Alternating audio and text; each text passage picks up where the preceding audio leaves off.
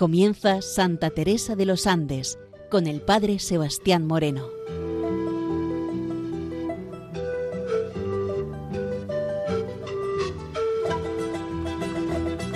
Muy buenos días nos de Dios. Aquí comienza en Radio María Santa Teresa de los Andes, la joven que ingresó en el Carmelo queriendo descubrir en ella su vida, su espiritualidad, su mensaje joven al mundo de hoy. Nos quedábamos en la semana anterior en el punto número quinto del diario de Santa Teresa de los Andes, titulado Mi devoción a la Virgen, preparación para mi primera comunión. Nos dice ella en su diario. Cuando nos fuimos a Chacabuco fue con nosotros una prima de mi mamá que no me podía pasar y la Rebeca era la regalona. Con esto sufría, como no es posible imaginar, pero yo con ella era terrible, no le soportaba nada. Se trata de Rosenta Luco Solar, con la que, no obstante, lo que aquí dice Juanita, aseguraba su madre que se conducía muy suavemente. Juanita, vamos a ver ahora cómo ingresa en el colegio en el año 1907, ubicado en la Alameda, el externado del Sagrado Corazón en Santiago. Su director espiritual iba a ser el padre Artemio Colom, sacerdote jesuita. Nos dice también en el diario, en el año 1907 entramos al colegio. Este colegio de la Alameda lo regentaban las religiosas del Sagrado Corazón, llamadas también las inglesas, ya que la comunidad fundante había venido de los Estados Unidos en el año 1854. Estas religiosas pertenecían a la Sociedad del Sagrado Corazón, fundada en el año 1800 por Santa Magdalena Sofía Barat, que nació en 1779 y murió en 1865. El espíritu de la sociedad está esencialmente inspirado y asentado en la oración y en la vida interior. Sus fuentes son la Sagrada Escritura, la liturgia y la doctrina de Santa Teresa de Jesús y de San Ignacio de Loyola. Por algún tiempo, en sus años jóvenes, sintió fuertemente la vocación carmelitana. La dedicación intensa, la fuerte disciplina, la religiosidad conducida con un ritmo continuado y fiel, marcaron siempre la vida del Colegio del Sagrado Corazón y mereció para él el prestigio y la aceptación que tuvo en la sociedad chilena. El testimonio más fehaciente de lo que fue esta enseñanza y la formación en el mismo es lo que ofrece Santa Teresa de los Andes. Nos comenta en el diario, en el año 1907 entramos al colegio. Usted puede saber, madre, lo que la incomodamos con nuestro carácter. Muy bien nos acordamos cuando mi mamá le contaba las peleas que teníamos con mis hermanos, y usted nos llamaba y nos hacía ponernos bien. Desde esta época es cuando nuestro Señor me mostró el sufrimiento. Mi papá perdió una parte de la fortuna, así es que tuvimos que vivir más modestamente. Bueno, puedo destacar algo que es también muy normal dentro de la vida de los niños, y es precisamente las peleas de hermanos peleas de hermanos tan comunes dentro de todas las familias allí donde hay varios niños, pero que siempre vienen a ser pequeñas anécdotas, porque luego se dan cuenta de que no pueden pasar lo uno de lo otros, viviendo así ese amor de hermandad. También otro detalle que creo que es importante que aquí ya empecemos a mostrar es el tema del sufrimiento. No olvidemos que el tema del sufrimiento será un tema que a lo largo de toda esta obra lo vamos a ir viendo, porque si en algo también Teresa de los Andes es maestra y por tanto nos puede enseñar, es este mundo del sufrimiento y del dolor. Y luego también algo que viene a marcar la vida de esta familia es el tema cómo también su propio padre, cuando ella era muy pequeña, va a perder parte de la fortuna. Por lo que poco a poco vemos que esta familia, que estaba bien posicionada económicamente, va a ir viniendo a menos, con lo que supone dentro del ámbito de una familia el hecho de tener que pasar de un escalafón más alto en medio de la sociedad en la que viven a tener que vivir de manera mucho más modesta. Esto marca también el carácter dentro de la vida de tantas personas que tienen un ritmo alto de vida y que poco a poco tienen que ir frenando debido a que la situación económica no les salud. Nos comenta también en el diario lo siguiente. Yo cada día pedía permiso a mi mamá para hacer mi primera comunión, hasta que accedió en el año 1910 y empecé mi preparación. Me parecía, querida madre, que ese día no llegaría jamás y lloraba de deseos de recibir a nuestro Señor. Y es que realmente tenemos que decir que Santa Teresa de los Andes, ya desde el seno materno, estaba llamada por Dios a esa intimidad tan profunda, y por ello los grandes deseos que tenían de poder recibir la Sagrada Comunión como manera de unirse más interiormente dentro de su vida. Por ello, en este momento en que se prepara también para recibir la primera comunión, antes es bueno también hacer la primera confesión, por lo que también se va a dedicar a ello. Un año me preparé para hacerlo. Durante este tiempo, la Virgen me ayudó a limpiar mi corazón de toda imperfección. El mes del Sagrado Corazón, estamos hablando en el año 1908-1909, yo modifiqué mi carácter por completo, tanto que mi mamá estaba feliz de verme prepararme también a mi primera comunión. Me costaba obedecer porque sobre todo cuando me mandaban, por flojera me demoraba en ir. Entonces me dije a mí misma que aunque no me mandaran, iría corriendo primero que los otros. No peleaba con los niños. A veces me mordía los labios y me apresuraba para vestirme. Hacía actos, los que apuntaba en una libreta. Tenía llena la libreta de actos. Ay, qué diferencia entre entonces y ahora. ¿Cómo volver a esa época? Pero no he recibido más favores de nuestro Señor. Y hemos de destacar cómo el día 22 de octubre del año 1909, en este breve relato que acabamos de ver, en este número 5 del diario, donde Teresa de los Andes eh, se prepara para hacer la primera comunión, cómo se propone también cambiar ese carácter que tiene dentro de su vida. Su madre estaba feliz por la preparación que quiere hacer, esa buena preparación porque realmente estaba motivada y la importancia también como nuestros niños que se preparan para la primera comunión, qué importante es tenerlos fuertemente motivados. Hay una realidad con la que no podemos luchar porque la sociedad también lo está imponiendo y es el tema de los regalos. ¿Cuántos niños, por desgracia, se quedan antes, porque son niños, se quedan antes en la parte, digamos, social, en la parte del mundo del regalo, en esa parte lúdica que tienen la comunión y cuánto cuesta entender en las familias y también en los niños que si hacemos esa parte festiva, esa parte lúdica, esa parte de regalo, es siempre como consecuencia de algo que tiene mucha más importancia, que es el tema de poder recibir la comunión. Aquí nos encontramos a una niña de 10 años y es también una cosa muy normal que en torno a los 10 años pues, se pueda recibir la comunión. Aquí en nuestro país, pues realmente los niños que hacen la comunión están precisamente entre los 9 y los 10 años, la gran mayoría de ellos, es la motivación, que realmente estaba motivada. Y vemos cómo también en estos días de preparación ella se va a superar en muchas cosas. Cómo se supera en el tema de la obediencia. Antes era una niña floja, una niña que no le gustaba obedecer, algo que también es muy normal dentro de la vida de los niños. Y sin embargo, ahora pues nos vamos dando cuenta cómo ella obedece rápidamente, incluso sin que le mandaran nada. Y luego como también ese carácter que ella tenía a veces, tan agrio y tan peleón, oye, pues también lo va a ir corrigiendo. Esos actos que iba apuntando en la libreta son siempre una gran victoria dentro de su vida, una motivación. Será esfuerzo de ella no digamos que no, pero también con la ayuda de la gracia, porque también el Señor la va a ir preparando para esa intimidad y para esa comunión de vida interior dentro de su vida.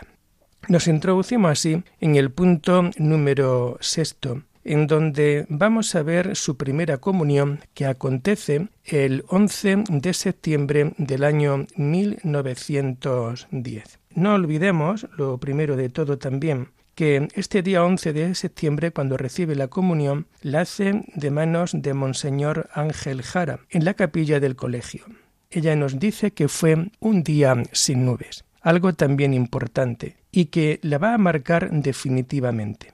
En adelante comulgaría todos los días, y siempre que comulga habla largo rato con Jesús. Esto es también importante para poder entender, para poder vivir esta espiritualidad de Teresa de los Andes. Es un día sin nubes. Es el día en donde esa común unión entre Dios y la persona que comulga por medio del cuerpo de Cristo a través de Jesucristo, que es puente, puente entre Dios y el hombre, el hombre y Dios, ella ve ahora ese día sin nubes ella va a querer comulgar todos los días y hablaba largo rato. La importancia de la comunión, la importancia de poder vivir siempre unidos dentro de la vida con el Señor, porque era muy consciente de que comulgar a Cristo era unirse de una manera especial al que sería su esposo. Nos dice ella, el día de mi primera comunión fue un día sin nubes para mí. Piensa realmente en eso. Un día sin nubes, la comunión, cómo disipa las nubes dentro de nuestra vida. Mi confesión general. Me acuerdo, después que salí me pusieron un velo blanco. En la tarde pedí perdón. Ay, me acuerdo de la impresión de mi papacito. Fui a pedirle perdón y me besó. Entonces yo después me le hinqué y llorando le dije que me perdonara todas las penas que le hubiera dado con mi conducta. Y a mi papacito se le cayeron las lágrimas y me levantó y me besaba diciendo que no tenía por qué pedirle perdón, porque nunca le había disgustado, y que estaba muy contento viéndome tan buena. Ay, sí, papacito, porque vos erais demasiado indulgente y bondadoso para conmigo. Le pedí perdón a mi mamá, que lloraba a todos mis hermanos y por último a mi mamita y sirvientes. Todos me contestaban conmovido. Yo, como estaba en retiro, estaba aparte, así que no comía en la mesa. Importancia, por tanto, de esta gran situación y cómo en esa confesión que se suele hacer antes de tomar la primera comunión, en donde también se recibe el perdón de Cristo, el perdón de Dios, como luego también no solamente es el perdón a Dios, sino también el pedir perdón a la familia, a las personas más cercanas que tienes dentro de tu casa. Destacar cómo tanto el padre como la madre, cuando ella, con humildad, le pide el perdón de todas sus culpas, los dos se emocionan, y cómo ellos también son capaces de reconocer que su hija en ningún momento le había discutido, en ningún momento se había portado mal con ellos. Pero siempre desde la humildad, qué gran importancia el poder educar desde el tema del perdón. Nos dice ella, erais demasiado indulgente y bondadoso para conmigo, hablando de su padre. Y lo, mismo con sus hermanos y con su mamita, la mujer, la sirvienta que la cuidaba y las demás personas de la casa destacar cómo quedan conmovidos. Y qué bonito sería también que nosotros, dentro de nuestras catequesis, dentro de nuestras comunidades religiosas, dentro de nuestras comunidades parroquiales, pudiésemos también pedir perdón en momentos muy especiales cuando de verdad tenemos conciencia de haber hecho algo contrario a la voluntad de Dios. Ese perdón que te lleva a vivir en la humildad, ese perdón que te lleva a ser siempre humilde dentro de tu corazón.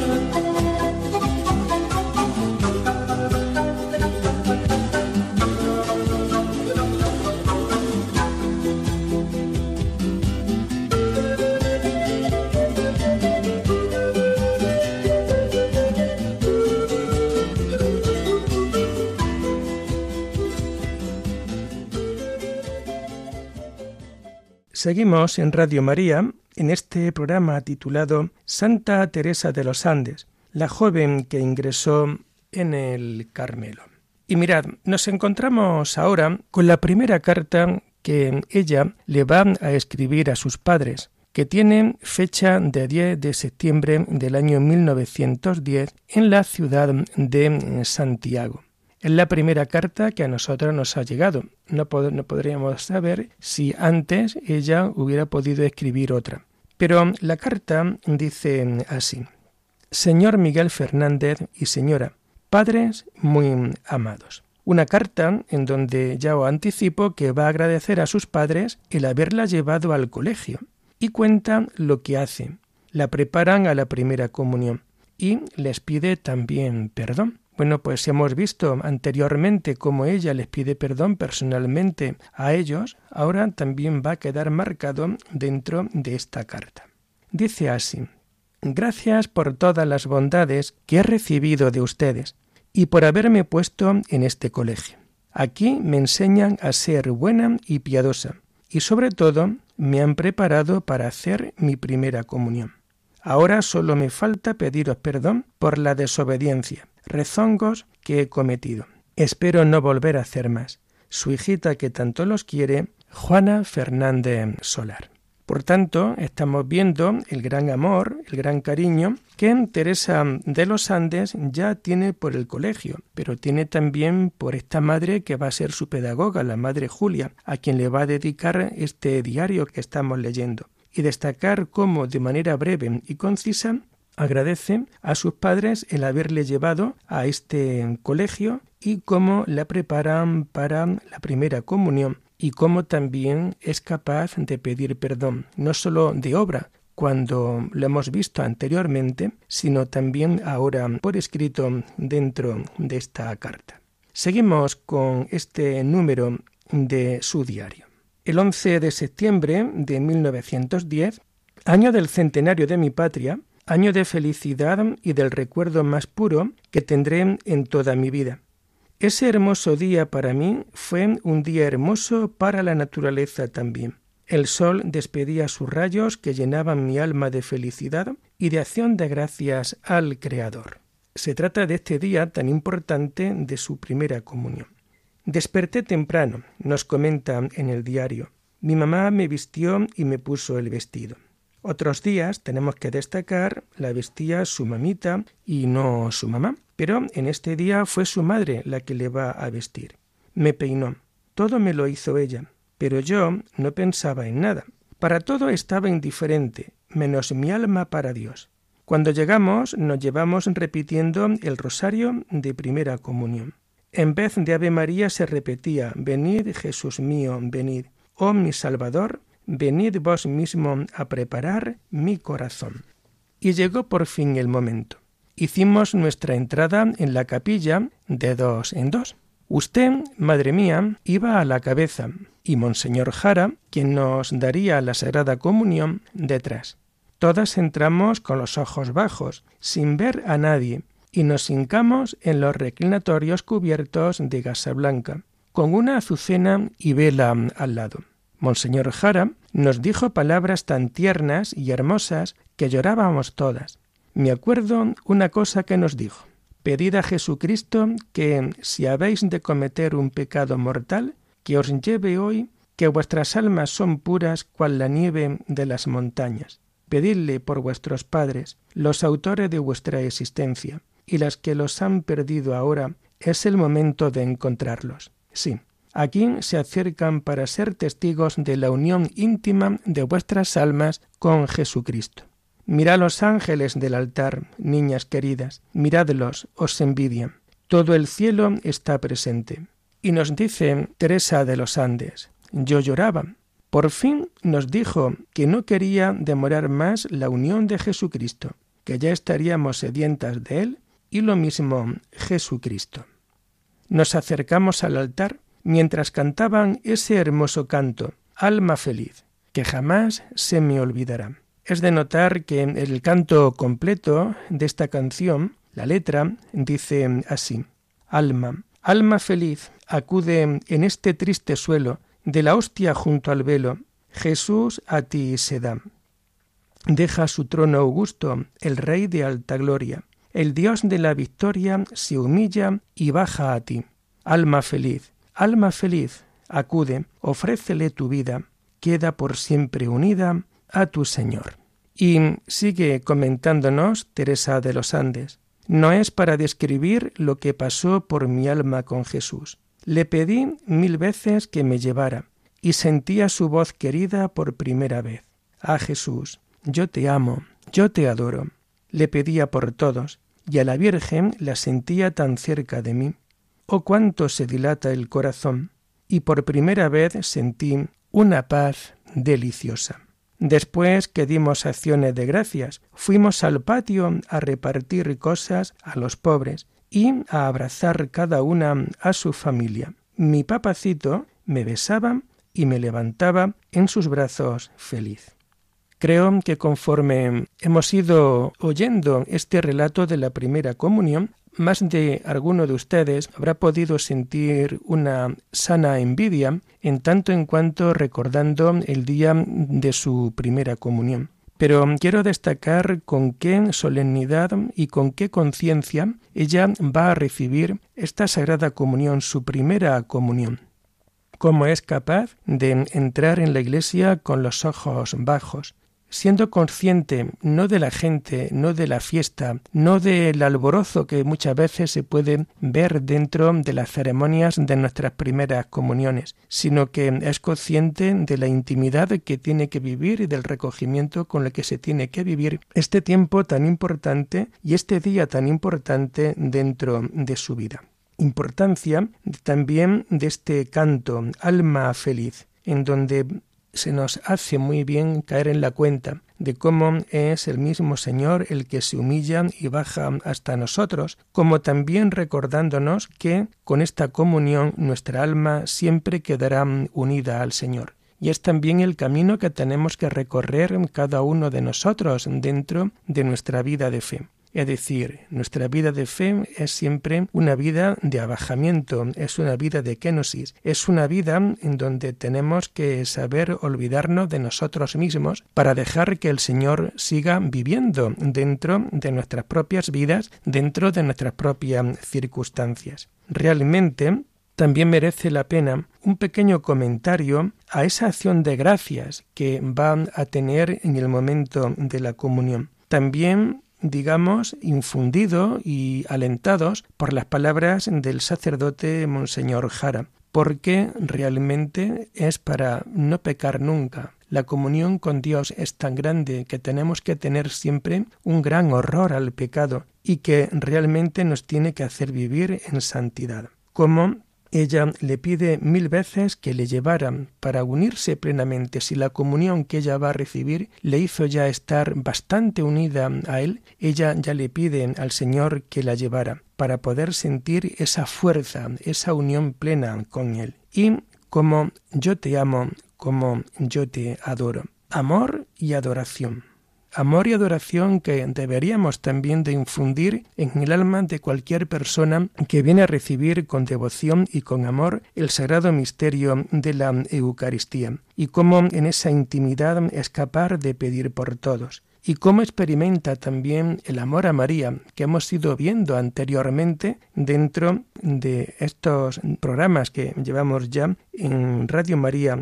en torno a esta santa de Santa Teresa de los Andes. Y otro detalle también importante, cómo al terminar la Eucaristía salen al patio para repartir cosas a los pobres. Es la caridad en tanto y en cuanto muchas veces muchos niños, por desgracia, van buscando el regalo y no porque ellos sean malos, todo lo contrario, porque la sociedad de consumo y hedonista en la que estamos viviendo impone estas normas, impone estas leyes. Sin embargo, como ellos son capaces de ir al patio y dar cosas a los pobres. Nunca podemos olvidar la caridad y nuestra comunión tiene que ser siempre una comunión que vaya a estar unida al tema de los pobres. Y como abraza a su familia y como su padre, el día de su comunión, la besaba, la levantaba en sus brazos de forma feliz. Un acontecimiento que es importante que en todas las casas, en todas las familias, gracias al regalo de la fe, pudiera vivirse con fuerza,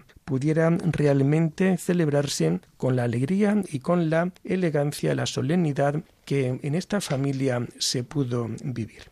Y así terminamos por hoy este programa de Santa Teresa de los Santos, la joven que ingresó en el Carmelo. Cualquier pregunta en torno a este programa la pueden realizar a la dirección de correo electrónico teresa de los Andes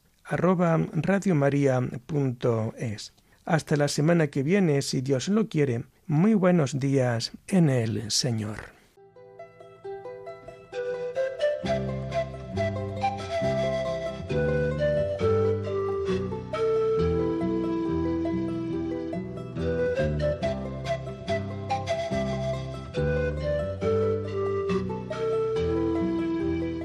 Hemos ofrecido en Radio María el programa Santa Teresa de los Andes con el Padre Sebastián Moreno.